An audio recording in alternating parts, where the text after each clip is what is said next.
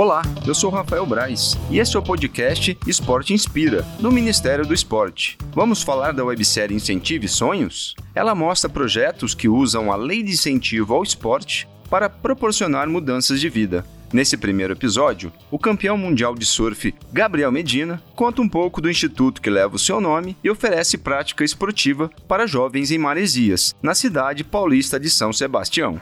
O Instituto Gabriel Medina é, é um lugar que, que eu e minha família né, tivemos a ideia de, de ter para poder ajudar é, pessoas, mas focado nessa nova geração que está vindo e voltado ao, ao, esporte que eu faço, que é o surf. Aqui a gente atende 33 crianças. Eles têm uma rotina de atleta, né? Que eles treinam, se alimentam bem, aprende é, outra, outra língua, que é o inglês, é, tem aula de informática, né? tem a, a vida que eu queria ter quando era criança. Nada é fácil, né? Então Trabalhamos bastante para construir o instituto, mas claro, com eu acho que sem a lei do incentivo ia ser muito difícil a gente manter né, o nosso instituto é, do jeito que tem sido mantido.